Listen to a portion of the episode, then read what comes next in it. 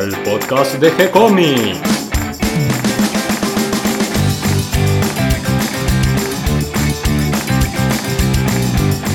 Muy bienvenidos a un nuevo episodio de G-Comics, el podcast donde hablamos de todas las técnicas necesarias para realizar un cómic, cómo dibujar un manga y todo el conocimiento requerido para dibujar esa historieta que tenemos dando vuelta en la cabeza. Mi nombre es Gonzalo García y mi intención y la de todos los que hacemos G-Comics es colaborar con aquellos que estén interesados en avanzar, en progresar, en mejorar en su formación como dibujante de cómics. Y hoy viernes, cerrando otra semana más de publicación de cómics, manga, historietas en nuestro sitio web de gcomics.online, me acompaña Catalina García. ¿Cómo estás, Cata? Bien, muy contenta del cierre de la semana, de que estamos trabajando muchísimo, no solo en nuestros proyectos, sino también con, con nuevas cosas para el sitio. Además, por suerte, el verano nos está dando un poco de tregua con el calor y podemos disfrutar un poquito más del mate y no tener que pasar, como hicimos algunos días, al tereré. Sí, sí, por suerte aflojó un poquito el calor y, podemos hablar sin, sin desarmarnos, ¿no? y para el programa de hoy, ¿qué tenemos? Y hoy tenemos un encuentro que tuvimos hace unas semanas con Paula Andrade, de nuestra G-Comics Meetup, la número 11 ya. Sí, hoy compartimos el audio de la charla que realizamos con nuestra invitada especial, Paula Andrade. Queríamos conversar de cómo es este tema de dibujar manga, de dibujar historietas y además publicarlas, porque ella, además de dibujante, artista, así completa como es ella, ¿no? guionista, eh, además también se lanzó a la aventura de la editorial, de publicar en papel. Sí, con Gatter Glitter. El año pasado publicó Rococó de Kike Alcatena, más los, las historias de ella. Sí, que nos contó que fue como un hito en su experiencia editorial porque, bueno, ella tiene una gran admiración por Quique Alcatena, gran, gran artista. Y bueno, eh, publicar un libro de él era como, bueno, ahora soy eh, editora profesional, una cosa así, ¿no? Ella es muy graciosa, muy, muy agradable para, escucharla y además se filtró un tema que no teníamos pensado en la charla, que fue el tema de toda esta cuestión de, de género, ¿no? Las cuestiones de género, de transgénero y qué pasa con esta visión de la sexualidad en la historieta a nivel de eh, producción de la historieta, claro, de autores, de editoriales, de eventos. Y ella tiene una posición muy clara, muy interesante, que eh, la compartió con todos nosotros. No era un debate, es muy interesante que a la charla además también eh, vienen a escuchar a nuestro invitado especial eh, otros artistas de, renombre, importantes, eh, guionistas, dibujantes, y, daba realmente para hacer un debate, daban ganas ¿no? de, conversar y escuchar un poco los puntos de vista de cada uno. Pero nos centramos en la opinión de Paula porque era nuestra invitada y lo que queríamos era escucharla a ella. Así que mm, con algunas pequeñas preguntas como para ir guiando un poco la conversación y tratando en algún momento de volver al tema que, nos había reunido, además de recorrer su trayectoria. Logramos. Creo, que lo más interesante es eh, escucharla a ella eh, y, además también, eh, bueno, se lo van a perder ahora en el audio, pero otra cuestión interesante que, que pudimos compartir ahí en la charla es que trajo un montón de originales y pudimos hacerle preguntas específicas sobre su técnica de trabajo y ver cómo resuelve ciertas cuestiones de las páginas, de los encuadres y cómo hace esa mezcla entre lo analógico y lo digital. Muy muy interesante, creo que vale la pena escucharla, pero antes de que vayamos a escuchar eh, la, charla de la Meetup, ¿qué noticias tenemos para compartir? Bueno, eh, entre las noticias es que ya llegamos a los 3.000 usuarios mensuales en nuestro sitio web. Gracias a todos los que nos acompañan, nos comparten y nos eh, bancan en esta aventura que estamos haciendo. Sí, es muy lindo ver que, se están em, empezando a animar a escribirnos, que nos comparten eventos, que nos proponen publicar en, nuestro sitio y, la gente que nos escribe desde otros países que nos leen, es muy lindo. el otro día, por ejemplo, en Twitter el usuario es Abad Mono, nos escribió de, que le encantaba escuchar nuestros podcasts mientras viajaba y que, y que los empezó a escuchar en diciembre y ya casi llega a, escuchar todos los podcasts que tenemos y que las historietas le encantaban. Así que nada, quería agradecer a los artistas también que, que publican en nuestro sitio, los que nos proponen ideas y sobre todo a nuestros oyentes.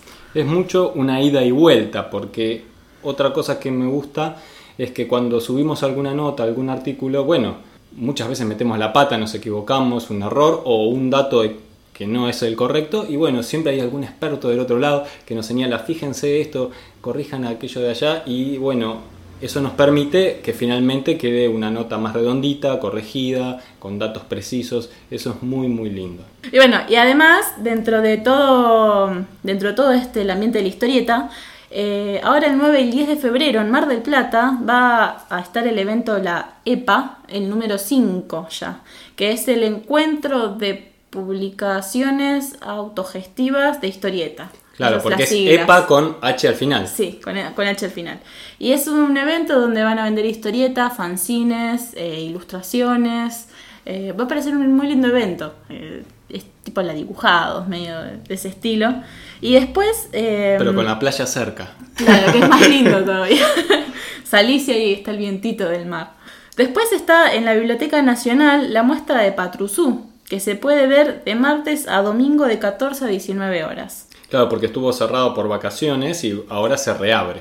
Exactamente. Y después subimos en la, nuestra agenda, donde pueden además ver estos eventos, eh, varios concursos. Tenemos un concurso de ilustración de la UP para, para que se puedan enviar sus ilustraciones hasta marzo, tienen tiempo. Después está el premio de Bruguera. Eso es un premio muy interesante e importante, un poco difícil de cumplir con las bases, porque piden es una cantidad de trabajo importante. Sí. Así que bueno, tienen para, para enviar los que tienen ganas de, publicar y ver si ganan algún concurso. Sí, los concursos eh, son una buena posibilidad, no solo para darse a conocer, sino también porque muchos tienen un, un premio monetario además de la publicación. Entonces es una, una, buena manera de tener una evolución por el trabajo que uno está haciendo. Exactamente. Bueno, ¿qué te parece si, si vamos a la mitad? Bueno, ¿te paso un mate? Dale, gracias. Vamos a escuchar a Paula Andrade. Bueno, estamos todos reunidos acá, ¿no es cierto? en este momento tan importante con nuestra invitada especial, Paula Andrade, donde vamos a hablar de, esto que tanto nos gusta, que es la historieta, el cómic. Paula Andrade además de ser dibujante, es editora, así que vamos a aprovechar tu experiencia también como editora de, de libros de historieta para que nos cuentes eh, esas dos caras, ¿no? Pues vos estás de un lado y del otro, ¿no? A veces los artistas eh, tenemos como del otro lado al editor, cuando en realidad hoy en día estamos todos del mismo lado, ¿no? Que es a ver cómo hacemos para publicar, difundir el trabajo, que haya cada vez más obras y más creadores, y cómo eh, hacemos para que todo esto fluya. Vos también tenés experiencia en todo el medio digital, así que también te vamos a preguntar sobre todo esto y sabemos que, con tu generosidad nos vas a contar y nos vas a hablar de tu experiencia. Eh, antes que nada nos gustaría que nos cuentes un poquito de tu trayectoria, cómo es que te decidiste por ser dibujante de historietas. Sí. ¿Y cómo empezaste? ¿Cómo es tu formación? yo empecé porque me gustaba dibujar y me gustaba escribir. O sea, como las dos cosas por separado. O sea, dibujaba un montón, escribía un montón. Eh, prosa. y estaba como, bueno, tal vez estudia animación, como dicen, se dibuja mucho, Disney, y era como, sabía que eso servía de algo. venía con eso y después sale la serie de X-Men en la tele, la de animada. Tengo 37, así es como bueno. Es, sale la serie de X-Men animada y yo decía, uh, qué bueno que está esto, porque me, remitía cuando miraba Robotech de chiquita, que era una gran telenovela, pero animada y con poderes, y la música estaba re buena, ah. Y se venden en paralelo los cómics en los puestos de diario. Entonces ahí empecé a comprar historieta otra vez. O sea, yo antes leía, mi tío coleccionaba la fierro y estaba tirada en el piso, en un, va, no tirada, había una, mesita de luz que las tenía abajo. Entonces yo con mis nada de edad agarraba lo que estaba a mi alcance. ¿Pero cuántos años tenías? En Cuatro. No, ah, pero es muy chiquita. Claro, no, era para niños. Eh, no, no. hubo, un gran tema de que en mi familia siempre se avaló la lectura. Como leer estaba re bueno y estaba perfecto y era como... Se, se, tengo un vínculo muy muy positivo con leer como algo copado. Es, el tema es que nunca me dijeron que no podía leer algo. Entonces hubieron muchos libros que llegaron a edades súper equivocadas. La Fierro es el menor. La Fierro es el menor. Es como en una vacación de mi mamá agarré cuento de hadas en Nueva York pensando que era un cuento de hadas. Eh, Tenía 12. Es una historia con necrofilia. Era como... Y sobre todo lo, lo horrible de lo que era la época dorada del cine en Estados Unidos. Entonces todo súper sórdido y yo diciendo, me tengo pesadillas, ¿por qué? Et- no hubo muy buen filtro. O sea, eh, por un lado estuvo bueno porque hubo un montón de libros que no, no- digamos, me llegaron muy joven. Todo lo que es mitología lo leía desde re chiquita. La diosa blanca, la rama dorada, esos me los compré yo a los 12, 11 años, con la plata de Reyes, era como, va. No, de, regalos en realidad. Reyes siempre era libros en mi casa, es como, no había otra opción. Es- pero bueno, después sí empecé con, con historietas que yo quería, que eran las de X-Men, que era como, "Ah, estas sí las quiero yo, no están escondidas ahí, y no tienen esta cosa de que, ¿qué estoy leyendo? No, no entiendo. Eh, Ya veía que me iba gustando, o sea, es- me acuerdo de cruzarme con cosas de rizo de, de chiquita y me gustó un montón el blanco y negro, Ajá. era como, eh, Que con por ejemplo. Caín, Ah, Caín. con Caín que yo dije, ah, mirá, y Es el la chico de- segunda historieta de, de Rizzo, la segunda serie que sale en la revista Fierro, porque la Ah. primera había sido Parque Chas. Claro, porque ya lo leí después, ya de más grande. Es- pero con Caí yo decía, ah, mirá, el chico es lindo, y qué, loco esto.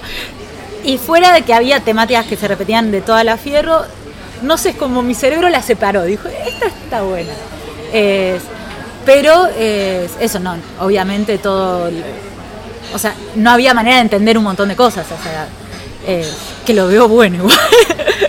Es- pero sí el contacto con lo, lo visual. Ya igual de, es, mi primer recuerdo con libros es un libro de historia del arte y mi preferido era Miguel Ángel. Entonces con los desnudos nunca tuve un problema. Entonces eso en la fierro no me afectaba porque eran, aparte eran todas minas muy grandotas y en Renacimiento son todas minas muy grandotas. Sí. Entonces yo estaba como, obvio, la gente está en bolas en la vida. Es como- Claro, lo veías como algo natural y en tu familia eh, eso no, no era algo No, no que había- perturbaba. Claro, es, me, de- me acuerdo de sí pinturas que me perturbaban que tenían que ver con lo, lo mórbido.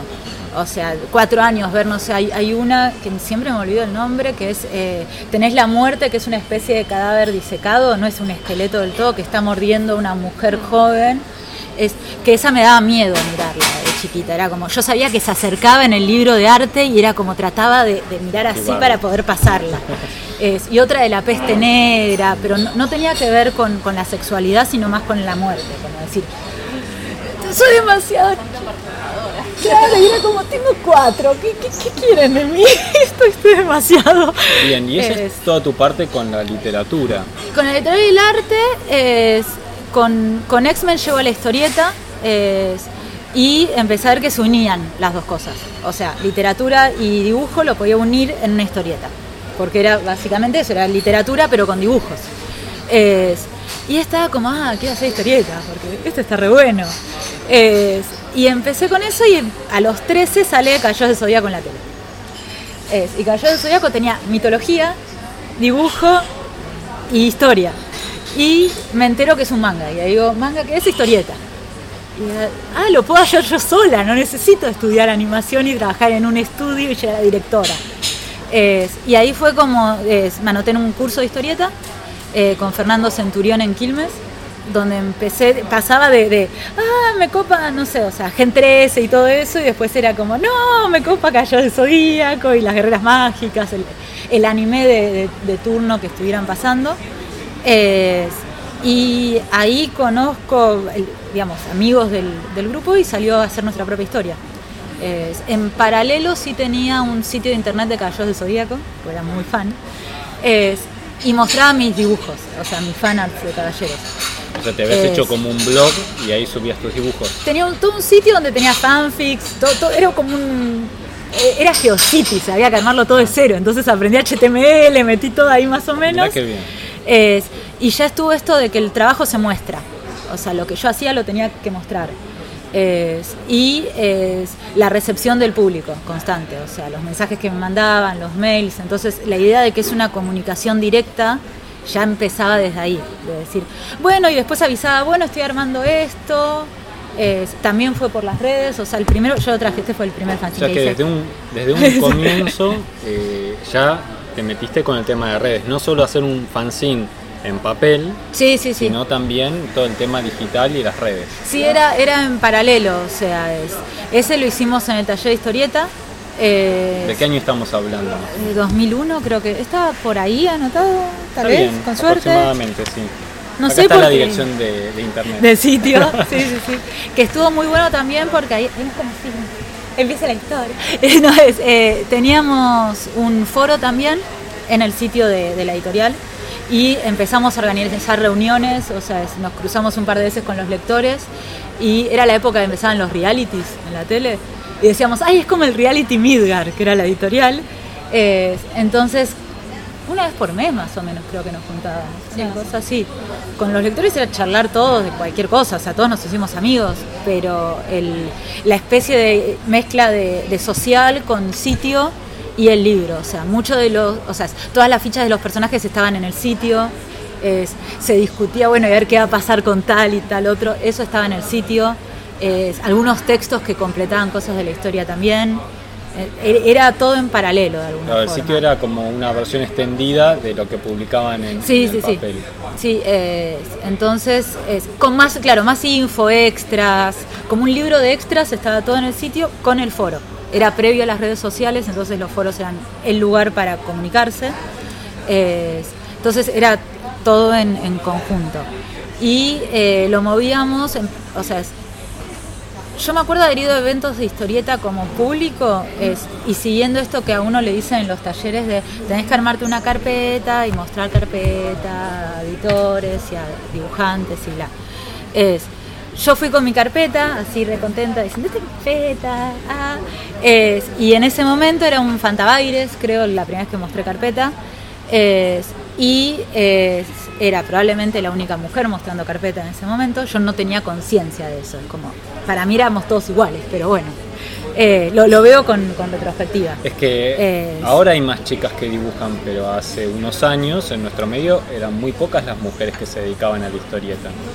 Sí, y es, lo, que pasa es que, o sea, es- yo siempre digo, cuando yo nací, yo nací, eh, en el hospital yo era la única nena de 10 varones.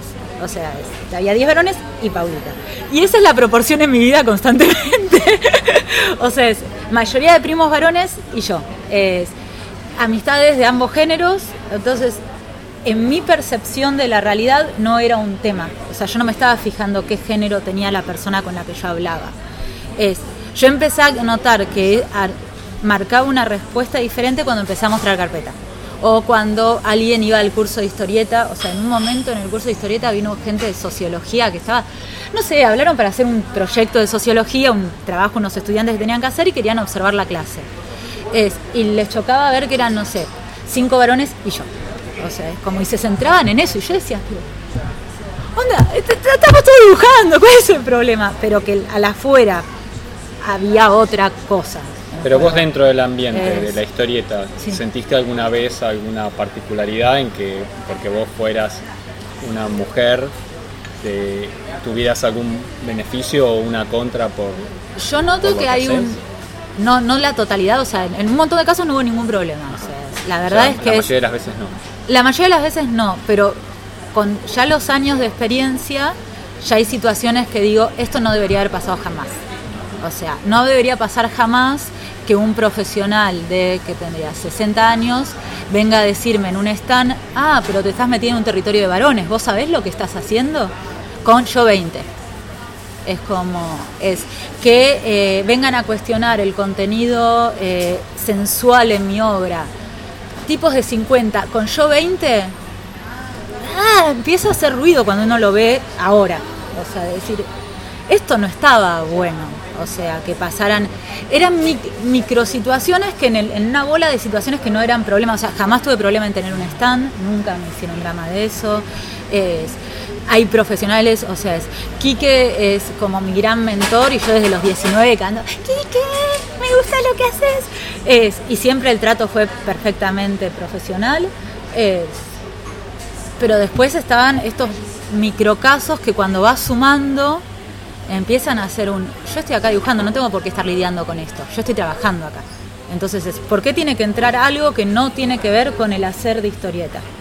O sea, es- ni siquiera me estaban hablando de lo que estaba dibujando. era de algo mío, que no, no me parece que entra en la discusión. Es como, es, lo, lo hablábamos en uno de los últimos eventos que estuvimos de invitadas Colorada Majox, Muriel Friega y yo. La charla la nombran las chicas en el cómic. Y era como, no podemos hablar de lo que cada una aporta como profesional, tiene que ser las chicas en el cómic. Y para el ejemplo dijimos, o sea, la próxima charla se hagan los gorditos del cómic, los pelados del cómic. Es ridículo.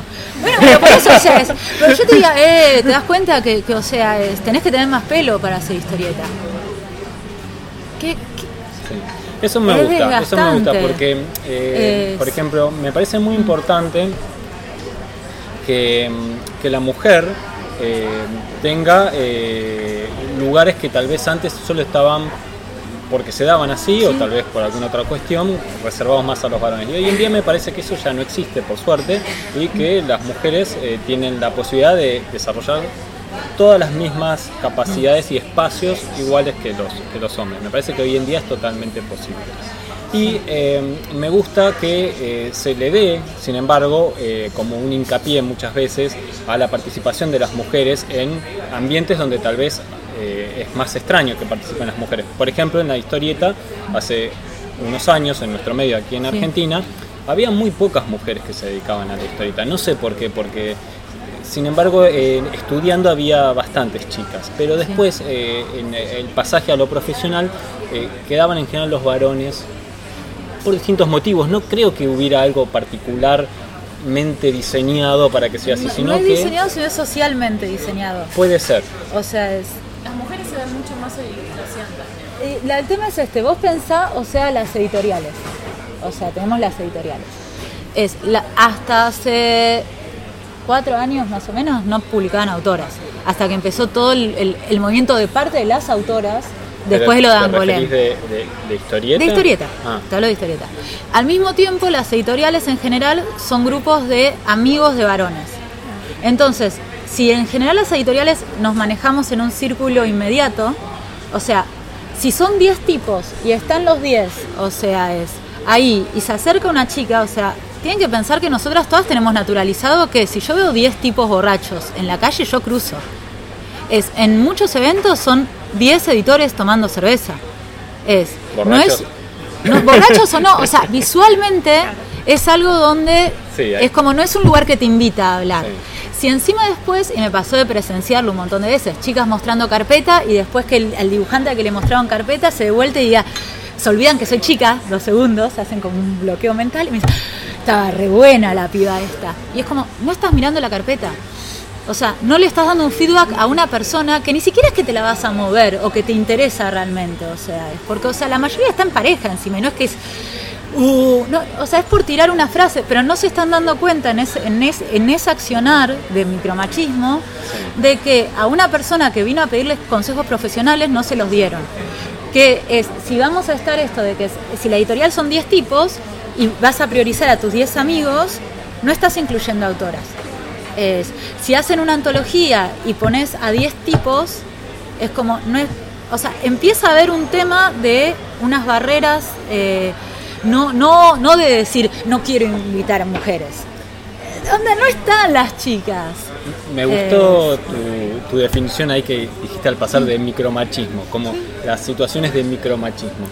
Eh, me gusta esto que decís porque eh, yo quería llegar también a lo contrario, que veo por ejemplo que a veces hay concursos para eh, concursos de eh, mujeres i- en la historieta, Sí. donde solo pueden participar Sí, mujeres, sí. entonces me parece eh, lo mismo pero dado vuelta. Yo entiendo lo de la promoción. Discriminación Es, positiva. es discriminación positiva, o sea, es en el punto de que si dejas solos a los editores y no les haces un planteo como fue lo de Angolén, de decir, eh, no hay ni una nominada mujer en un concurso internacional de historieta que incluye a Japón. Entonces no, me- no hay ninguna excusa donde pueda haber no hay autoras. Y la respuesta de Angolem en ese momento fue no hay autoras. Las autoras los prendieron fuego. De a partir Hay de ahí, autoras, claro, y bueno, sobre todo en el manga. Claro, pero digamos, y también lo hay en todos lados. Sí, pero el lado de que ese no hay autoras o había pocas autoras o lo que sea, en realidad es hay un montón de procesos de invisibilizar. Hace muy poco salió una nota en perfil sobre la actualidad de la historieta argentina. todos los entrevistados son varones. Y cuando se refieren a las mujeres, el comentario es, no sé si está el que le escribió, pero bueno, el comentario sobre las mujeres es, ahora hay muchas más chicas. No somos una amalgama de entes que hacen exactamente lo mismo y con decir ahora hay más chicas, no estás visibilizando la obra. Entonces, si se elige, si la elección es, yo muestro a 10 tipos hablando de historieta, y lo hago desde el micromachismo, ponele, no, no lo hago con la intención, se me escapa. Es, el lector lo único que ve es que hay hombres. Entonces, si no lo van a hacer desde sí mismos, se va a tener que hacer desde discriminación positiva. Si desde sí mismos no sale ser igualitarios, va a tener que haber un proceso donde se fortalezca a lo que fue discriminado hasta que solitos puedan soltarle los, los, como la, andador. Claro, el andador y digan, ok, ya no es necesario hacer un concurso de mujeres porque naturalmente una antología va a tener variado, no te digo parejo, variado. Eh, sí. sí, sí, pero digamos, no, no se trata ya de la calidad, o sea, naturalmente a la autora se le pide mucho más, es como muchísimo más. Entonces, en general no, se habla ya de calidad de dibujo, no hay duda de que hay eh, autores talentosos de todos los géneros, de todas las identidades. Eso no, tiene que ver con el hacer. O sea, es, lo que yo les contaba antes. O sea, yo ahora noto que hay situaciones que no tienen que ver con lo que yo estaba dibujando o haciendo. Tenía que ver con que yo tenía vagina. que no, deberíamos estar hablando de eso. ¿Por qué? O sea, yo no les digo, o sea, dibujan con el pene, es como, eh, sería raro.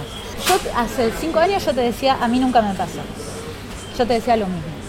O sea, con muchos más años de, trabajar en esto y trabajarlo desde el pleno esto de editora y autora de los dos lados, llega un punto o sea que digo, ¿sabes qué? Yo estoy mintiendo si digo que nunca me pasó. Porque sí me pasó, yo no me estaba dando cuenta, yo no estaba aceptando que estaba pasando, no me afectó con él, no me afectó a nivel de que dejé de hacer. Yo, o sea, en general cuando me cruzo con situaciones así, lo que más hacía antes no lo veía como un problema social, lo veía como un problema individual. Onda, tal varón, o sea, el, señor que me dice, te estás metiendo en un territorio masculino de hacer historieta.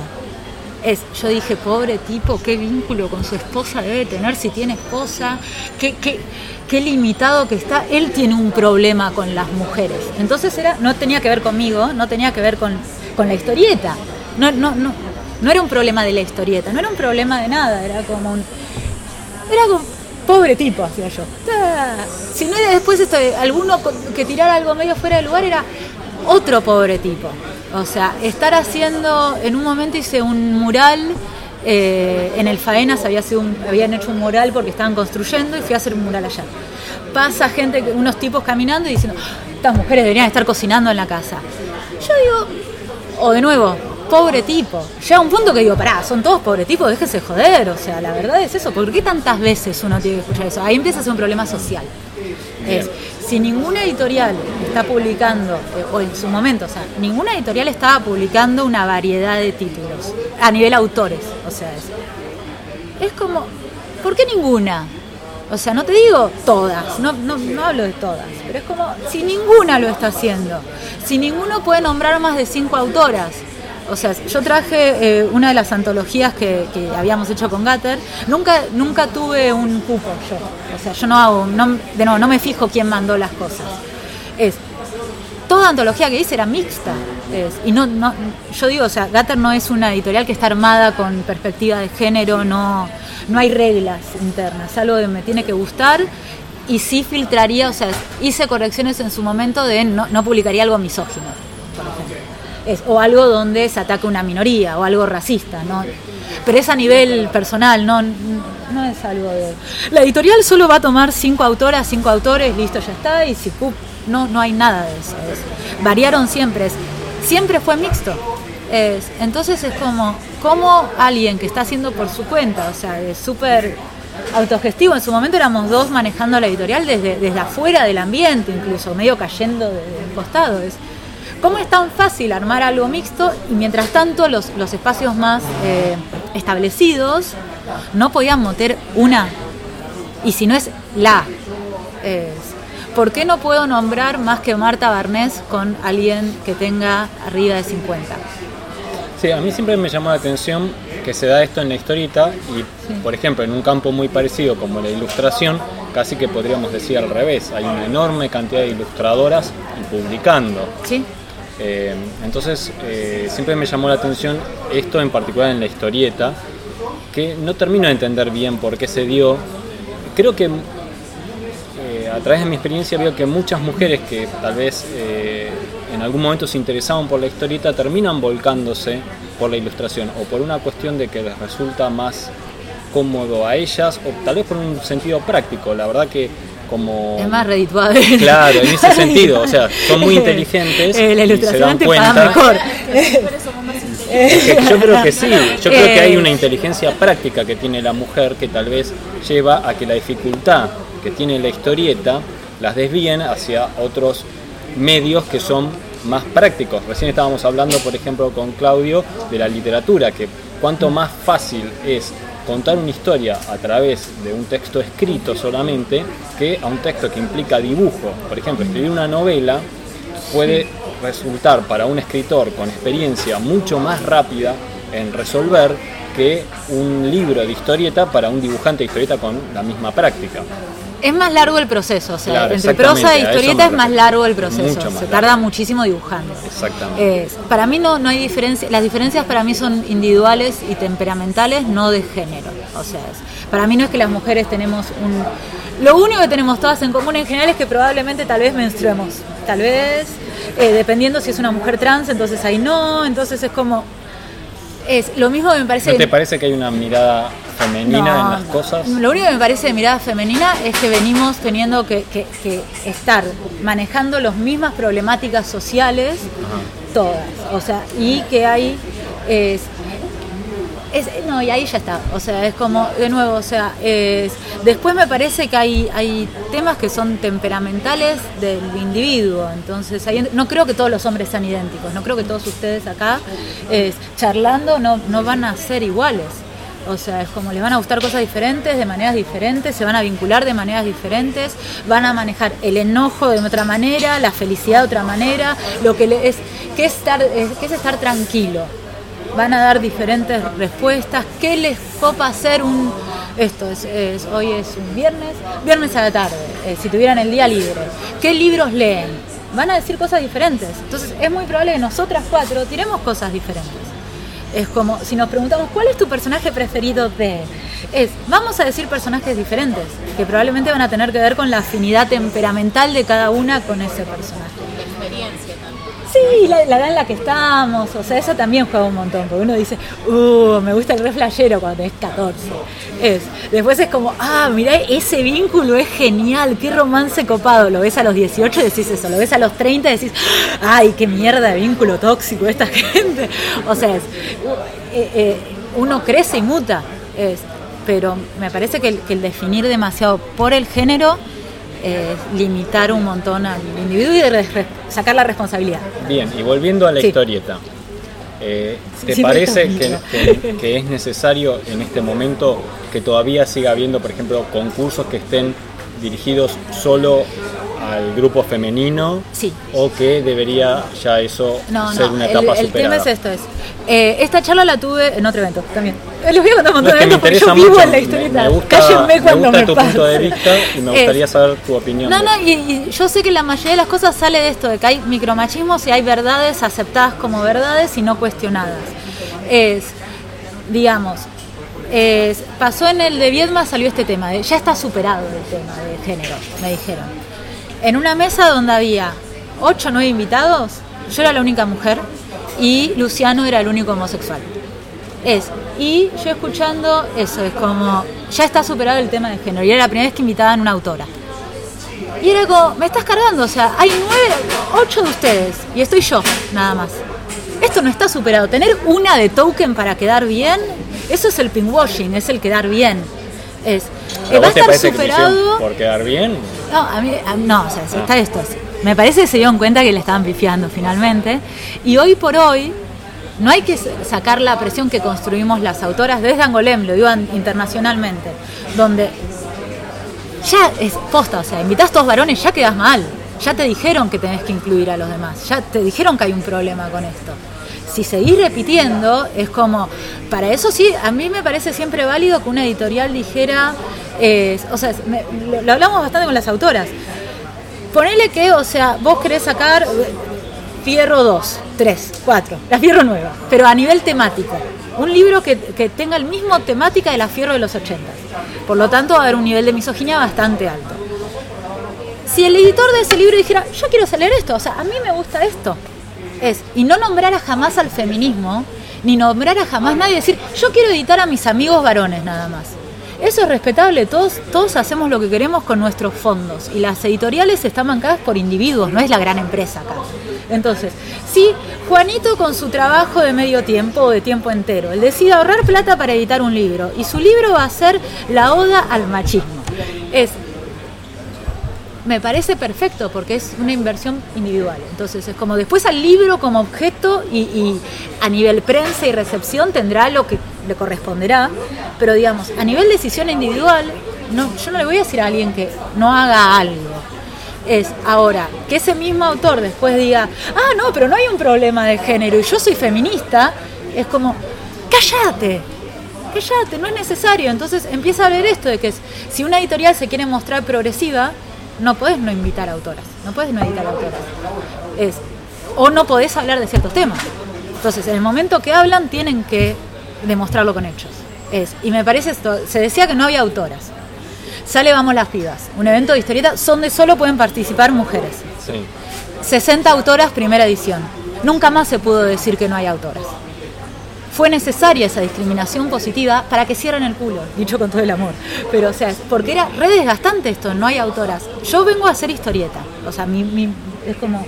Me gustó en tu blog que hay un listado de autoras de historieta. de Bueno, empezó con eso, o sea, eso lo hice yo en cuando pasó lo de Angolem. Se venía diciendo, no hay autoras. No hay autoras. Y yo decía, posta, o sea, yo puedo nombrar a ojo seis en ese momento. Ahora puedo nombrar como 30, es genial. Pero lo mismo decía, o sea, es, eh, no cuento las de mis antologías, varias son de otros países también. Entonces era como, ok, si solo se quiere sacar historieta argentina, era como, bueno, pero onda a ojo y que ni siquiera charlé con en ese momento, después charlé con los años, pero era como, esta, esta, esta. ¿Por qué dicen que no hay autoras? O sea, es como, y de nuevo, o sea, me empezó a extrañar esto, es, ¿por qué conozco a Quique o a Lalia, lo que sea, pero onda, Marta Bernés la vi dos veces? ¿Por qué hay tantas notas de Lalia, Quique, un montón de autores que re banco y me parecen geniales? ¿Por qué no hay notas de Marta Bernés? ¿Por qué solo Marta Bernés? Eh, Me encantaría que algún periodista haga un, ver qué más autoras había en ese momento. También se, se- borra que no sé, o sea, acá en Argentina creo que es hasta los 80 las mujeres no podían tener propiedad propia. O sea, no podían ser dueñas ellas de una casa. Es, eso implica un montón de cosas. Es, hay que pensar que no- trasciende la historieta, es un problema social, no es un problema de la historieta. Nosotros lo vemos en la historieta por nuestro gremio laboral. Es, pero en, en todo ese combo de cosas es la presión social que había para que una no haga, y se decía esto, el hacer es de hombres, es como, ahora es re fácil, pero antes no sé, tal vez, o sea, te cagan a golpes por la calle. Antes el tema de violencia de, de de pareja era un tema privado, era un tema de, no te metes en los temas de las parejas, de las familias. Es, hay, hay, está todo ese trasfondo atrás. Que a mí me hayan dicho tres, cuatro veces esto de, deberías estar cocinando, te estás metiendo en el patio de varones. Y yo digo, ¿por qué, por qué como ser humano tengo que escuchar estas boludeces? Es como que no sé, es, ridículo. Es como decirle a un chef, no, ¿qué haces en la cocina, chabón? Es de mujeres. ¿Por qué es de mujer? Yo no cocino, o sea, como, y no me siento menos mujer por no cocinar, o no me siento menos mujer por hacer historieta, y por hacer historieta que encima no es sobre lo femenino. No, mi femenidad está completamente relajada. Es, no, no me considero masculina. Es, ni tengo la necesidad de poner esa etiqueta. Pero sí hay, no, no podemos negar que hay un contexto. Entonces, esa discriminación positiva va a ser necesaria cuando, no sé, o sea, es- tenemos los premios Trillo, mayoría de casi un montón de nominadas mujeres, ni una quedó. Es, hay un problema. Entonces, hasta que ese problema no se solucione, discriminación positiva. No es algo que las autoras queremos hacer. O sea, es, es como, no es algo de nosotras hacia los hombres. Es como, es como, córtenla. Se trata de Bien. córtenla.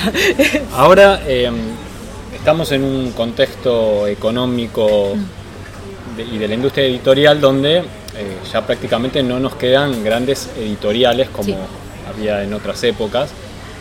Eh, y entonces eh, se da ya desde hace un par de décadas un fenómeno que ha ido creciendo muchísimo, que es el de la autoedición y el de pequeñas editoriales que publican eh, material en pequeñas tiradas. Sí. Eso ha llevado a que actualmente hay eh, mucha- muchos menos ejemplares en circulación de historieta, me parece, pero a cambio hay una enorme cantidad de títulos. O sea, hay muchas, muchos títulos publicados por año eh, de tiradas más pequeñas. Creo que es interesante porque da como más, eh, más posibilidad a que haya distintos autores publicando, aunque dificulta la cuestión de que eso reditúe económicamente como para que sea un medio de vida para los artistas. Eh, creo que esto mismo también contribuyó, combinado con todo esto que vos estás contando, a que en este momento hay más publicaciones de historieta de eh, mujeres con respecto a lo que había hace varios años donde predominaban más las publicaciones donde solo había varones. Ahora hay muchas chicas que publican o se autopublican o publican a través de estas pequeñas editoriales y entonces hay más posibilidades de darse a conocer. Creo que ahora está mucho más en las manos de las propias autoras que lo que estaba hace muchos años, como también hoy en día está en manos de los propios autores, Autores, también sí, varones, todos. ¿no es cierto? Sí, sí, Creo que estamos todos eh, jugando el mismo partido. Eh, a esto se suma hoy en día también la difusión digital, donde cualquiera puede fácilmente dar a conocer su trabajo. Contanos un poquito de tu experiencia, ya algo nos dijiste por el lado de lo digital en cuanto a cómo lo combinaban con el tema de los primeros fanzines, Sí, como una sí. especie de, de extensión de lo publicado en papel. Me gustaría que nos cuentes desde tu editorial cómo lo combinan y cómo es tu manera de trabajar, porque sé que mayormente tu forma es a través de lo digital, directamente todo el formato digital. Más o menos, o sea, hay- esto es todo de esa mano. O sea, combinás las dos cosas, la sí. forma tradicional y la forma digital. Sí, Contanos un poquito, a ver cómo es tu proceso para, para otros que estamos interesados y que también quisiéramos eh, meternos un poquito en el tema de la creación digital. Es como, de- dentro de, de lo temperamental, digamos, yo por un lado me aburro rápido y por otro lado necesito estar intensamente involucrada en algo. Entonces es como mucho que dura poco. Es- entonces es- eso se aplica un poco a cómo trabajo, que es si estoy mucho con a mano, voy a estar como remetida y después voy a querer otra cosa y voy a ir a lo digital y después otra cosa. Hoy por hoy ya estoy haciendo, no sé, empiezo en- a mano y después completo en digital, ya sabiendo que no voy a llenar los negros en digital. Voy a dibujar encima en digital, voy a, tirarle muchas más cosas. Es como un... No llega a ser boceto, pero es como, yo sé que el proceso no quedó a mitad y después va a digital. Es, no a completar en digital, o sea, a seguir. Es, eh, a nivel producción veloz es digital mucho mejor, o sea, porque trabajas más rápido, o sea, ya está y no hay que escanear, no hay que, no hay que andar con No hay que los borrar. originales, no hay que borrar. Igual desde que uso el lápiz azul ya no borro, es como, ahí ya está. De- depende para qué sea, o sea, lo- amnistía para mí es como por, por hobby, entonces hago todo en digital ahí. Amnistía que El webcomic. publicando en Totem, Sí, Totem Comics, Totem Comics. es, que ese es webcomic, es, que es como lo, lo tomo más de, de hobby, no es mi idea tampoco pasarlo a papel, entonces es como, bueno, hoy pruebo esto, y pruebo aquello, ¿no? Pero se podría hacer una edición en papel también. Sí, pero me gusta más el blanco y negro. es, es como, so- soy más del manga. Que eso es otro también a considerar. La mayoría de las autoras entramos con el manga, Sí. porque el manga considera obra que no es particularmente 100% machista. Es, Entonces había material para leer. Es, entonces ahí empieza a haber un movimiento mayor de, de autoras mujeres. Es, pero, o sea, no es como, a nivel de, de la hora de trabajar no es tanto un proceso muy definido. O sea, es, trabajaba en A3 porque es lo que me habían enseñado, trabajar en grande. Es, pero yo publico en A5, entonces A3 es un despropósito. Es, así Entonces que fue empezaste a todo trabajar a 4. en tamaños más chicos. En A4 porque aparte lo podía llevar a una cafetería y tener humanos a mi alrededor y trabajar. Que si yo- que tenés que reducir a la mitad. es un desperdicio y no terminaba más. Era como, era como, ahí voy. la página tiene seis cuadros nada más. ¿Por qué es tan grande? Eh, quedaba todo con tres millones de rayas que no quería que quedaran, porque quería algo más simple. Y aceleró en general toda mi manera de, largarme. O sea, en Criacuervo ya empecé a tirar mucho más de pincel. ¿Y en la computadora también? Sí, sí, tiro desde el mismo lugar. Ah, no, no, yo no, es, eh, incluso no hago tanto zoom, o sea, no, solo acerco en caso, donde hay veces que acerco y digo, hoy, ¿qué estoy haciendo? no, no suelo acercar demasiado y no, trato de usar un pincel grueso, incluso para, para que de vez en cuando me haga estas, como estas trampas de la tinta y, y controlarlos de otro lado, o sea. Pero es un momento, tal vez de repente me agarre de decir, quiero todo re prolijo, y voy a estar cuidando mucho más la línea. me parece que no es estático el trabajo. Como que, todos nos va a interesar desarrollar alguna cosa en una historieta. entonces, bueno, el foco va a estar en eso. En general, mucho de lo que me estoy focalizando era el lenguaje corporal, entonces se tenía que ver más con cómo se movían los personajes. y después va a pasar a ser, no sé, después fue expresividad venía leyendo un montón de mangas setentosos y era esta cosa de decir, quiero ver el drama en sus ojos. Entonces iban todos a llorar mucho. pero después es como en otras no. En, otra, en, esta chiquita quería ver cosas de tiempo. A ver. tener el estilo en una sola historia? Eh, no, eso es un misterio. a mí me pasa, o sea, como, leo mucho manga, suele pasar que del primer tomo al tomo 20, ponele un enorme salto en el dibujo del, dibujante. Y a mí me encanta ver eso. O sea, a mí me había seguía un webcómic en un momento la, la mina, la, parte de los humanos como que se le deformaba en un toque, pero se mandaba unas cámaras que yo decía, tenés que tener pelotas para hacer esta cámara.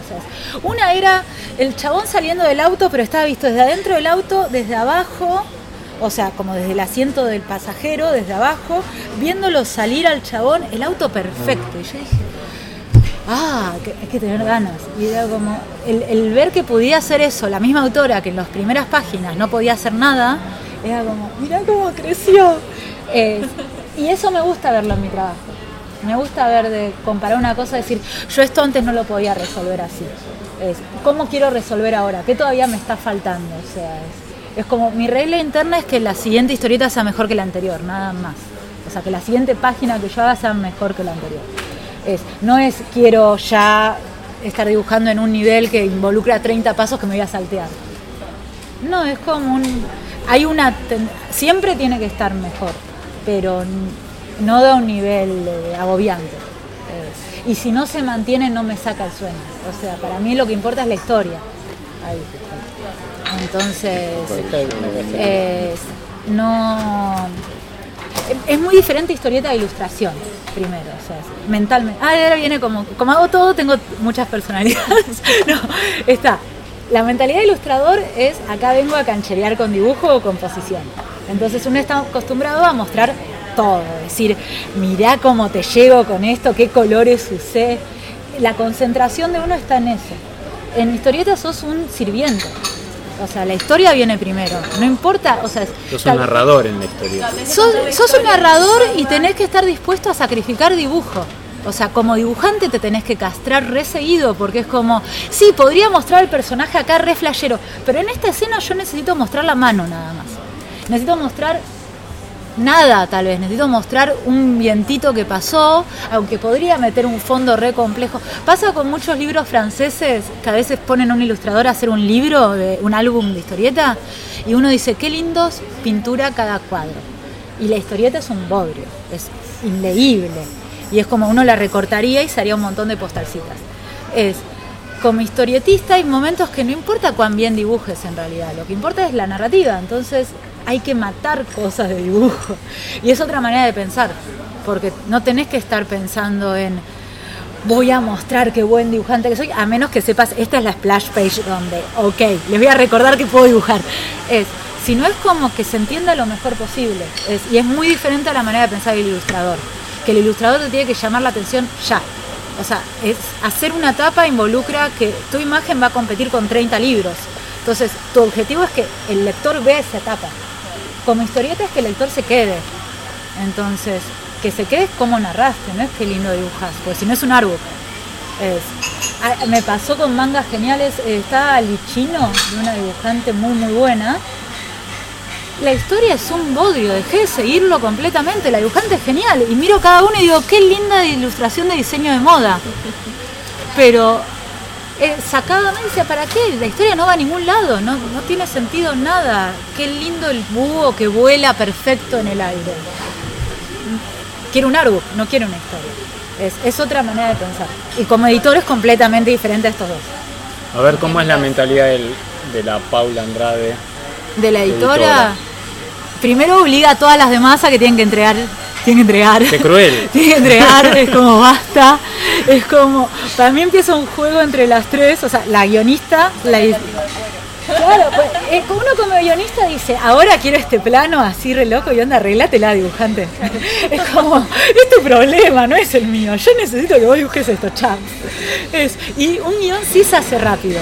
Entonces escribís el guion y decís, y ahora quiero un plano así de nuevo, el plano desde abajo del auto, esto, y va así, divertite. Es, el dibujante llora sangre, odia al guionista y quiere hacer boludeces. Y la editora es la que dice la boludez no va. Onda, apúrate.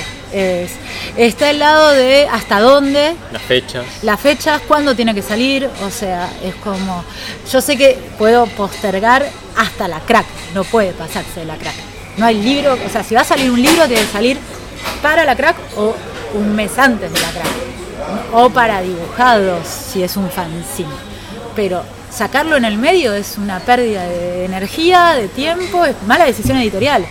Es porque no importa cuántas presentaciones haga, si yo los hago con abril, para octubre es un libro viejo. Ya salió, ya se enteraron todos que salió. Entonces no es la novedad. Entonces es como, como edición editorial conviene más.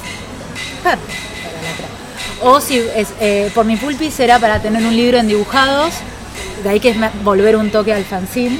Y es más corto, es más barato que los libros, eso también lo pensé como para decir, bueno, quiero que haya un libro mío que pueda acceder a alguien por nada, un café. Para que alguien que en el momento no, no tiene la plata para comprar el libro, no se anima a comprar el libro todavía, pues está en duda entre varios, pueda llevarse algo que muestra más o menos qué hago, fuera de que es bizarro y todo, pero toda mi obra es bizarra, es. Entonces era tener algo cortito que salió para un dibujados, no, no salió para la crack. Me gusta esa idea. O sea, a pesar de ya ser una editora y una dibujante profesional con libros publicados, respetar y cuidar igual el lugar del fanzine. Eso es muy lindo. Me gusta. Nu- Nunca hay que olvidar los orígenes. Sí, sí, qué lindo. Es- yo siempre en la crack voy y saludo, me, me voy, me escapo cada vez que puedo a ir a la, a la parte donde están los, los independientes, digamos.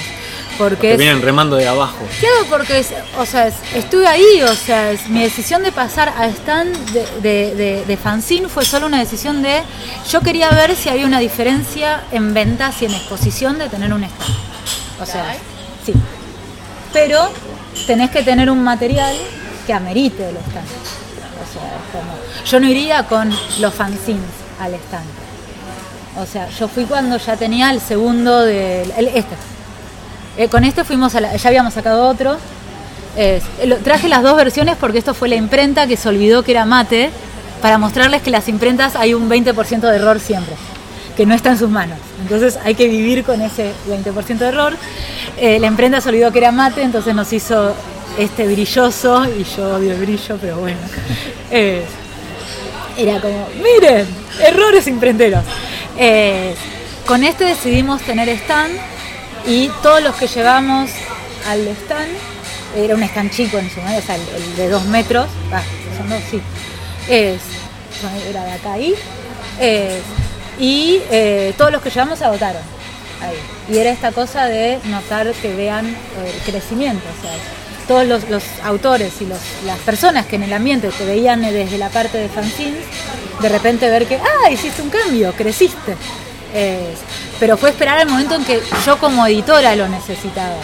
Es- era como, no me está bastando el metro que, yo que me dan gratis, o sea, no me está bastando ese metro. Entonces, molestar al organizador de decirle, dame más, porque a mí se me canta, desde lo independiente, es un error, porque lo independiente lo, lo- es una pérdida para económicamente para el evento. O sea, es, decidir apostar por el, el crecimiento de la historieta, pero el pensar que hay, hay veces que pasa, hay mucha queja de la parte de fanzines hacia los eventos más grandes, pero es como, te van a poner donde pueden pagar y todas las mesas, los caballetes, las telas, todo eso lo están pagando. Es, entonces, uno va gratis, está yendo sin, sin pagar nada, se va a hacer donde se pueda y ahí se ve el perfil del evento, cuánta onda le pongan ahí. Pero, o sea, yo sabía que tenía el, espacio que tenía, siempre con las mejores ondas con todos los organizadores. Yo con eventos, ahí todo el tema de género, todo eso jamás fue un tema. Y fue decir, bueno, quiero, quiero tener una mesa, a ver si eso, yo quería ver si había una diferencia real. Si de tener, eh, si no iba a ser bueno, ok, pierdo la plata de un stand chico. Pero si no lo arriesgaba, no sabía. Es- entonces fue como decir, ok, no me está bastando esto, vemos. Es- y a partir de ahí era como nunca más suelte el stand. no lo puedo ¿Te gustó el soltar. stand? Lo puedo decorar mucho más. Es Claro. como, es- toma la personalidad de uno. Entonces es como el, el nivel visual que se puede hacer es otro. Pero tienen que estar los, el material tiene que estar a la altura de un stand. No porque el stand sea wow, pero para tener 20 copias de un fanzine me, va a ser mucho más redituable quedarme en la parte de fanzines, donde el público va a buscar fanzines y son 20. Con 20 no recupero un stand. O sea, tenés que tener un material que te permita recuperar el stand. Eh, Ya que estamos hablando de la editorial y del stand y de las ventas, eh, te quería preguntar por el nombre de la editorial, Sí. porque me gusta mucho. Glitter. es, viene de un fanfiction. es, sí, es, había leído un fanfiction hace un montón de, eh, ¿cómo se llama? Un anime que se llama Vice Croix, que es de unos asesinos floristas. Ese es el concepto, es muy bizarro, es, muy, es, es ridículo. Sí, era, era como muy ridículo. Es, y había un fanfiction que se llama Gator Glitter. Y es, es, en realidad es una frase de slang, no, no es por el contenido de fanfiction. Ahí la conocí, o sea, es, que es la idea de que en lo, es, incluso en lo más eh, sórdido puede haber una- un brillo, una esperanza, algo, algo bello. Es, incluso en lo, lo que es como pesado. Es, y hace el juego con el gutter de la historieta, o sea, con la- Claro. la, calle. Es, y yo estaba diciendo, ah, esto me re gusta, ay, y dije, ¿qué le ponemos Gator Glitter? Ya está. Eh, y ahí quedó. Hay una canción también que se llama Gator Glitter, pero no, no, la conexión no viene de ahí. Es como, me, me la enteré después. eso. Pero era esta idea de, de. Porque también, o sea, yo siento, yo sé que hoy, a nivel de experiencia, yo sé que sé lo que estoy haciendo. O sea, no sería eh, falsa humildad decir que no, o sea, falsa modestia. Como yo sé que ha- hay conocimientos técnicos y por los años nada más de, experiencia. Pero es eso, no, no saca que soy una persona que aprende haciendo. Entonces, pretender esto de que es, yo vengo desde acá arriba. No, yo vengo desde acá abajo, desde ahí abajo. Hice todos los pasitos. Eso me parece también se refleja en la, personalidad de la editorial. No, no me la creo ni como autora ni como editora. Yo sé lo que estoy haciendo, eso no significa que eso me ponga por arriba de nada. Es como, estoy acá haciendo lo mismo. Para alguien que se está planteando seguir el camino de la historieta, Sí. de convertirse en un dibujante profesional y dedicarse a la historieta, ¿qué le puedes decir? ¿Cuál es tu experiencia tanto como dibujante como editora de la realidad actual, de todo el mercado de la historieta y de lo que ocurre a un artista que se quiere dedicar a este? ¿Localmente o internacionalmente? Tanto localmente como lo que vos sepas a nivel O más sea, general. Para mí lo que hay que pensar, siempre al menos yo desde donde armo todo lo- mi vida, no, es eh, de qué forma quieren pasar la mayoría de las horas de sus vidas. Esa es la pregunta en realidad. O sea, es- yo sé que si yo estuviera, no sé, si yo hubiera seguido el camino de solo mostrar carpeta y buscar que un editor me contrate para yo tener un sueldo que venga de la historieta al 100% dibujando para, no sé, Marvel, DC. Cualquiera, el, sueño de trabajar para la gran editorial extranjera. Los deadlines son muy, muy pesados es, y es pasar todo el día, todos los días, no importa qué, sentada dibujando una historieta que yo no estoy narrando. Y me había pasado en esos primeros intentos de mostrar carpeta que me pasaban guiones y los guiones no me gustaban. Entonces, si es una historia que yo no puedo bancar como persona, ¿cómo se la voy a vender a alguien? O sea, como empecé autogestiva, es, yo tenía la tranquilidad de que no importa, más allá de todas las fallas que tenga lo que yo haga, a mí me gusta, entonces yo le estoy vendiendo algo al otro que es como compartirle este enorme gusto que siento por esto a alguien. Si yo tengo que decir, comprate esto, es la mejor obra, pero yo pienso que es una mierda, ¿desde dónde estoy? Estoy engañando al, lector, desde mi lugar. Esto es como donde yo veía que yo estaba yendo a estar parada. Es, entonces, las veces que traté de trabajar para, para sí, para otro, fue súper desgastante a nivel anímico, porque era esto de decir, y tengo que entregar y tener que satisfacer al otro, porque es como, y el proceso con editor, a menos que, o sea, yo hoy me, permito ya decir, yo trabajo así, esto es, esto es para agarrarle un dolor de cabeza al editor y a mí. O sea, es como, no sé, o sea, cuando hago una historieta para alguna otra editorial, les aviso, todo bien, vos pasame la última fecha que hay para entregar, no me jodas hasta la última fecha que hay para entregar, yo te lo voy a entregar onda los cinco minutos antes, sabelo, pero va a estar hecho y te puedes quedar tranquilo de que yo nunca voy a venderte una historieta, te voy a dar una historieta donde yo no puse el 100%. O sea, una historieta medio pelo no, no quiero hacer. Entonces, ese es como, ya lo hablo con el editor antes y por suerte los editores aceptan. Es, pero no tenía esa herramienta, porque lo que me enseñaban es que vos tenés que estar como con actitud mucho más, eh, como a ver qué quiere el editor.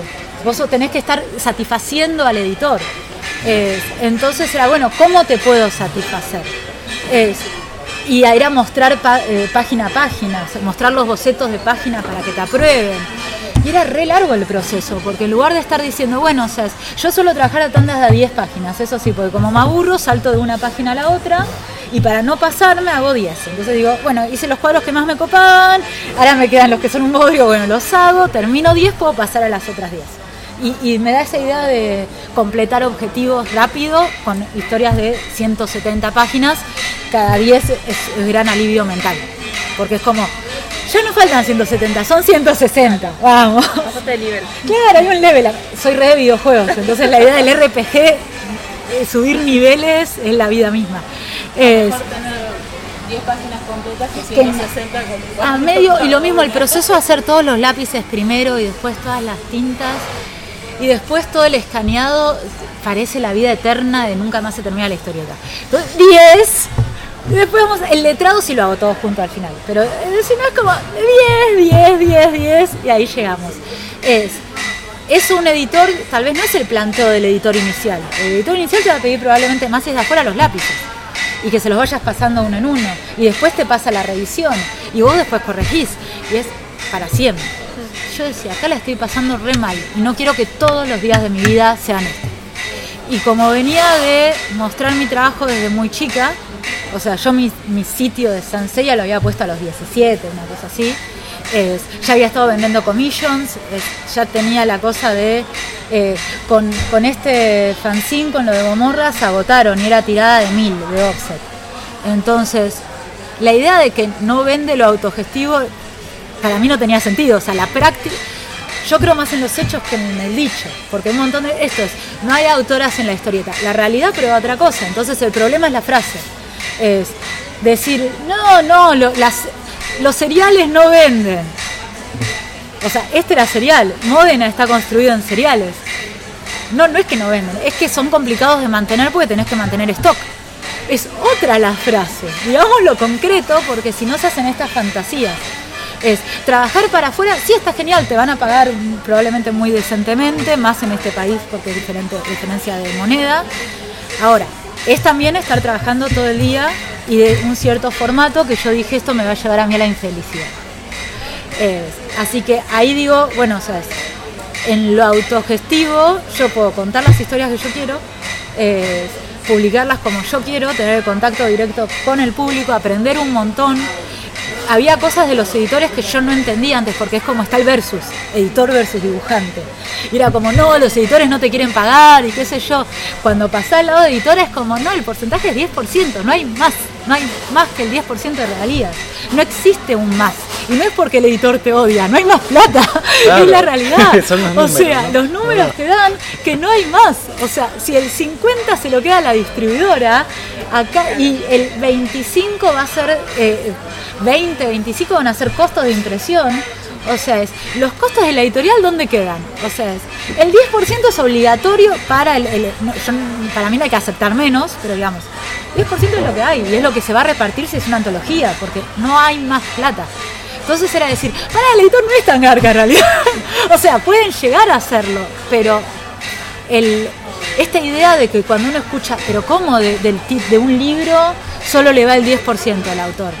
Y es porque sí, porque hay un montón de costos que no se consideran, y eso lo aprendí editando. Aprender editando fue aprender a cuidar un montón el libro y cómo eso reacciona al público. Uno como autor no lo ve eso muchas veces. Y es lo, para mí es lo principal, o sea, yo sé que a alguien le gustó mi libro, si viene y después me lo dice. Si yo no estoy para tener esa respuesta, solo tengo la plata que me pasa el editor. Y no tengo idea de cómo le va el libro, como obra. No, no tengo idea si lo están vendiendo bien siquiera, no, no, no tengo idea de nada. Es, entonces se vuelve todo re solitario y plenamente por, bueno, ok, más acá, si de 200 libros me llega el 10%, hice un trabajo de tres meses por 4 mil pesos. Es, ¿Qué más hay acá? O sea, es, no, bueno, está... ¿Cómo eh, y hacer otra cosa sin aprender de eso? Claro, o sea, yo aprendí muchísimo, siento, de estar del otro lado. Y que es algo que no, no podría del todo soltar. O sea, me gusta ver la cara de la gente cuando abre el libro, que yo no lo vería si estuviera solo yendo a firmar. Cuando lo mira, incluso si no lo compra, caga esto. O sea, y pasa un montón, o sea, con esto de que no, no hay un, un poder adquisitivo importante en la Argentina. Entonces, que alguien pase y diga, ay, qué bueno que están los dibujos, y lo suelte y lo deje, eso a mí ya me llenó de copadez.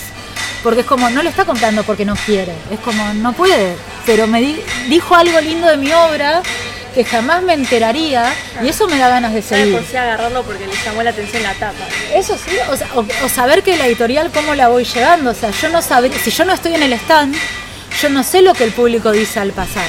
Y es como que digan y, o sea, pasa seguido en la crack del público de Rosario que viene, ay, siempre le están tan lindo ustedes. Y yo digo, gracias, me reforcé. Es, pero no tendría esa respuesta si no estoy ahí. Lo dirían al que vende. Eh, entonces yo no me esforzaría en hacer el stand lindo o no me esforzaría de decir, o sea, desde mi opinión, todos los libros de Gatter tienen que tener una impronta visual que desde la tapa que llegue. Es. Entonces, ver que eso después lleva a que la gente viene porque le llamó la atención lo que veía, es como esto, probar algo en teoría y verlo en la práctica. Es, no siendo editora no lo podría ver. Es como estaría como flotando en las manos de las capacidades del editor, que tal vez tiene, o sea, Gatter no tiene muchos títulos. O sea, hoy por hoy se agotaron un montón, así que me quedan onda cuatro títulos que manejar. Una mesa con cuatro títulos no es una mesa con 30. Es. Entonces es como, mis libros están ahí con sus parientes, todos en Gatter, y yo sé manejar cada uno. Es, y es otra cosa. es que, que un stand hoy por hoy es doble, el, el stand que suelo pagar en, en la crack, o sea, es que se mantenga con cuatro títulos es como decir, todo este trabajo, parale, va muy bien. Bien, qué bueno. En- en ¿Y, hechos. ¿Y qué proyectos estás trabajando para este año para el tiempo que viene? en- ahora sí es, o sea, es, el, el anteaño pasó de que Gatter lo empe- empecé a manejar yo sola, o sea, mi socia hizo puff. Entonces de repente tenía toda la editorial bajo mi control dije, no sé si voy a poder. En lo que sí salía Criacuervos encima, entonces era como eh, a full como autora, a full como editora, de pensar el stand de la crack, pensarlo sola, era toda una prueba de fuego. Prueba de fuego del horror, sobreviví. Dije, ah, pará, esto se puede. Entonces, es, el año siguiente fue decir, bueno, edito a, a Rococó de Quique, entonces era ponerme con la responsabilidad del libro de un maestro mío y al mismo tiempo dejar de sentir que yo tenía que servir a Gatter, sino que Gatter me sirve a mí. Entonces, el año pasado fue muy de. Yo siento que me comía Gatter, o sea, es como.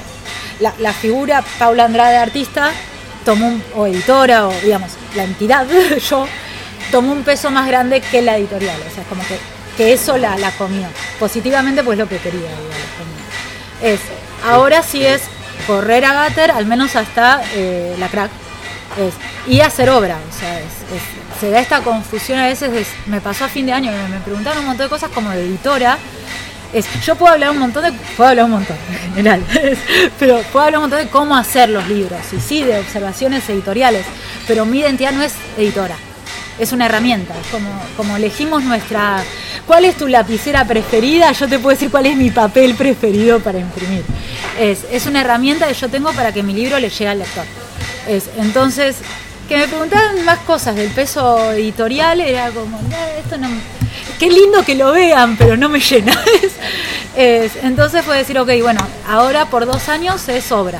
Así que es, armar un par de libros, ver qué pasa, es desarrollar de nuevo, sea, mucho más de dibujo, de narrativa, conectar de nuevo con eso, o sea, el, el año pasado hubo mucho de organizar cosas, o sea, yo siento que trabajé un montón y no hice un libro pesado, o sea, hice por mi pulpis que tiene 20 páginas, o sea, y un par de historietas cortitas que van a salir en otros libros. Eh, salió uno en Noruega ahora, va, en, en Inglaterra con una editora noruega, o sea, es- pero son historietas cortas, es, es otra cosa, pero no era criacuerdos, que fue como, vomito un libro, ya está. Proyecto personal. Claro, o sea, propio al 100% es. Pero trabajé mucho más que cuando hice Criacuervos, porque todo fin de semana hubo eventos, todo fin de semana hubo taller, charla, organizar las charlas, yo eso también como editora. eh, pasa esta idea también que se piensa que el editor te organiza las presentaciones y después yo me enteré que el editor no te organiza nada. Eh, las presentaciones se espera que el autor las genere. Eh, yo en Gatter las organizo yo. O sea, las que fueron tanto de Luciano como las de Quique, como fue cuando unimos a, hacer el libro de Jules que haga las- la presentación con Quique. Le- la organización la estaba haciendo toda yo, entonces era como no paraba de trabajar en cosas que eran como para el otro, o para la historieta, para visibilizar ciertas cosas de la historieta. Pero que no era Eh, trabajo de tu obra. no era autora. Claro. Es. Entonces empezó este año y yo dije, ya está. no. Esto me recopó porque era como, Paula venía a hablar. Y era como, ok, Paula va a hablar. Gaster no va a hablar. Gaster está durmiendo una siesta. Eh, hasta que lo necesite para decir, ok, ahora necesito la, herramienta editorial para concretar el libro. Eh, entonces los proyectos vienen más de eso, como autora, es volver a las redes de nuevo un poco más, es que, siento que lo dejé un parte, eh, siento que me comió mucho la escena local de historieta, eh, es como quiero algo más amplio también, de nuevo es como que, que la misma sensación de pasar de, de la parte de fanzines a la parte de stand, es decir, "Ah, quiero un poco más y donde estoy parada hice lo que quería hacer. O sea, yo cuando edité a Quique ya edité al autor que más quería editar acá. O sea, el libro, o sea, no me parece mejor manera de, cerrar como fangirl, de que de repente, de decir, este autor es re genial, a decir, edité a mi amigo y mentor. A nivel crecimiento de logros, para mí fue muy importante. Es, no hay otro autor que yo diga, hay un montón de autores que me encantaría decir, si Sí, sí, pero es una cuestión de, de- de personal, admiración. simbólica, Ahí claro, está, es sí. simbólica. Es- entonces no tengo unas ganas pujantes de decir quiero editar a tal. O sea, otro de mis grandes deseos era, no sé, estar invitada en la crack. Ya pasó. Entonces es como, bueno, ahora, ¿ahora qué? Estar como diciendo, ¿qué? Eso, y ahora, ¿Ahora qué? Claro, ahora tengo que armarme una lista nueva ahora. Ahora es decir, bueno, más libros, ver que salgan tal vez de las fronteras de Argentina. O sea, esto de decir, bueno, ahí ya hay uno en Inglaterra, ¿dónde, dónde puede haber algo más? Pero por ese lado de decir, bueno, mi, mi- Claro, sí, sí, a mí siempre es esa cosa donde van todos, del todo no quiero ir. Me gustaría ir. Sí, es como, por eso me, me- da esa vibra Marvel ser, viste, todos quieren publicar ahí. Yo quiero publicar ahí. Tal vez algún día sí me gustaría ir para ver cómo funciona. O sea, en esto de decir, eh, estas idealizaciones que hay todo el tiempo, yo siempre las pongo a prueba. A ver, esto, me dicen que es esto, ¿funciona así de verdad? Ah, No sé, hay que averiguar. Sí, sí, sí. Viajar más. Es como para ese lado. Paula, te quiero agradecer. Gracias a y, usted. y bueno, tenemos una manifestación justo, sí, sí. ¿eh? que se va a escuchar de fondo en la última parte de la charla. Creo que igual este, Cata se va a encargar de, de rescatar bien lo mejor posible la, la voz. música de fondo. Y, y además te quiero agradecer también que hayas traído originales, que estuvimos haciendo circular mientras Ah. nos contabas tu experiencia, tus libros publicados. Espero que nos volvamos a encontrar en algún momento próximo. Y bueno, te, te deseo la, la mejor suerte. Y, Muchas gracias Y sobre todo agradecerte todo este tiempo y experiencia que nos compartiste. Y bueno, este, Cuando quieran, o sea, es, me gusta mucho hablar de historieta, del hacer. Uh, a mí también, así que estoy encantado y además, bueno, también alegría haberte conocido. Eh, igualmente. hasta ahora todo era Sí, sí. virtual. Todos tenemos que tener el- la fotito de Facebook. Eso, eso. Yo Eh, decía, Cata, no sé si, si te iba a reconocer porque soy muy malo para hacer el traslado de la foto a, a- a la realidad. Yo me Soy acordaba muy de malo la crack, entonces era como, la tengo que buscar, es como la rubia, la rubia. Pero una vez que nos conocemos y esto es lo sí, lindo de la estos encuentros. ella era como, sí. ah, los chicos. Siempre peleando de fondo. Era como yo los conozco. Y ahora, este, después de este agradecimiento y de este momento de compartir, te invito a que nos saquemos una foto todos juntos Sí, cómo no. para, para que quede para subir a la página web. Sí, sí. Hasta aquí llega el programa de hoy. Espero que toda esta información les resulte útil y hayan disfrutado la charla con Paula Andrade tanto como la disfrutamos todos nosotros. Le damos la bienvenida a los que se sumaron al episodio del día de hoy y gracias a todos los que nos comparten en sus redes sociales y ayudan a que cada vez seamos más. Recuerden que pueden escucharnos en iTunes y en iVoox y que si les gustó el programa pueden darnos un me gusta, escribirnos una reseña, acercarnos sus comentarios. También sus sugerencias que lo pueden hacer a través del mail que van a encontrar en la página web de gcomics.online donde además compartimos para todos ustedes historietas, mangas, cómics de los que vamos subiendo una nueva página todas las semanas y todos los meses además iniciamos con una nueva serie. Si lo prefieren, si no, también nos pueden escribir directamente a nuestra página en Facebook, que les responderemos siempre con alegría y continuaremos publicando nuevos episodios. Muchas gracias Cata, gracias a todos y hasta la próxima. Gracias, Gonzalo.